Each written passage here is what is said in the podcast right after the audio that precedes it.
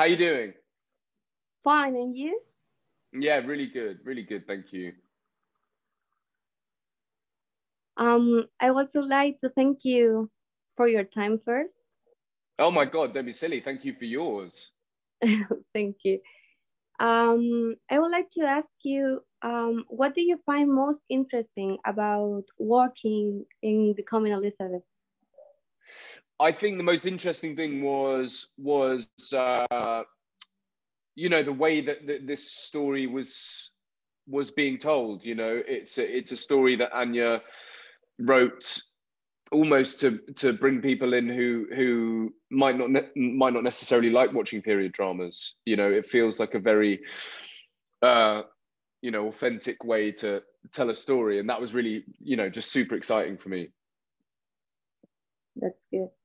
Um, in your acting training, what was the most challenging part of playing Robert Dudley? I think the most challenging part was, uh, you know, there were certain certain parts of it that felt very kind of relatable to me, and and in a way, and it was kind. The challenging part was letting you know letting that happen and trying to um, trying to bring that in and where I could. Uh, yeah, that was the that was the challenge, I think. Okay. Um, how well did you know Robert Dudley before this? How say that again? Sorry. How oh. well did you know Robert Dudley before this?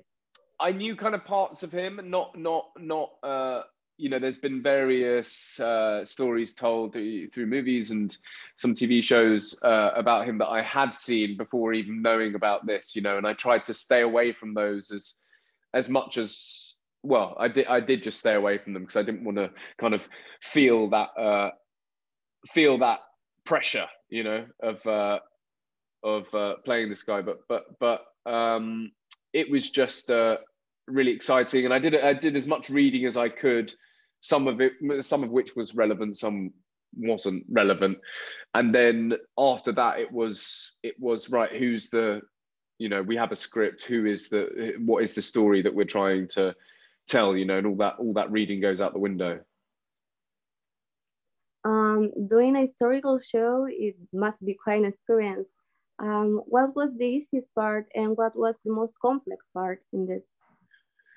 God the the easiest part was um was was feeling part part of the world because the costumes and the sets and the locations were so amazing and and the attention to detail was you know was so brilliant that it was really easy to kind of feel part of the world and immerse yourself in the world. Um, the hardest uh, the hardest part was uh, was i guess kind of navigating the the the the feeling of being like a young a younger man than i than i am um, without without kind of uh, overdoing it and almost letting go to the to the to the process. Um, but it was a really fun it was a really fun hard thing to do, you know. Yeah.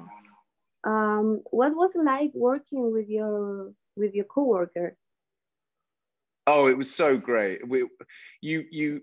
I don't think I've ever had a had an experience where where everyone gets on so well. And i think i think covid put everything in perspective. You know all of us had kind of been locked away for two years and suddenly here we were and you know in the uk we were in the middle of a lockdown when we were shooting. So it was it was a really kind of bonding experience for all of us. And i think that uh, a lot of people it was their first time back at work since covid. So it kind of really everyone really appreciated just being there and being back at work and really came together to um, to make the experience as fun as possible.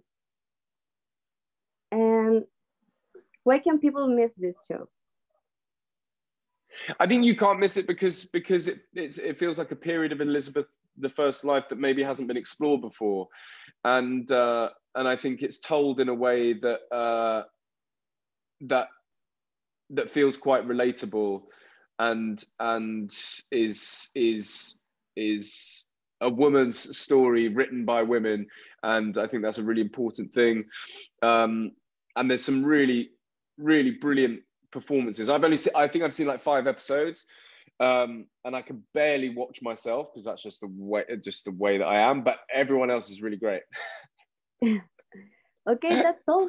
Thank you. Thank you so much. Thank you, Janina. Thank you.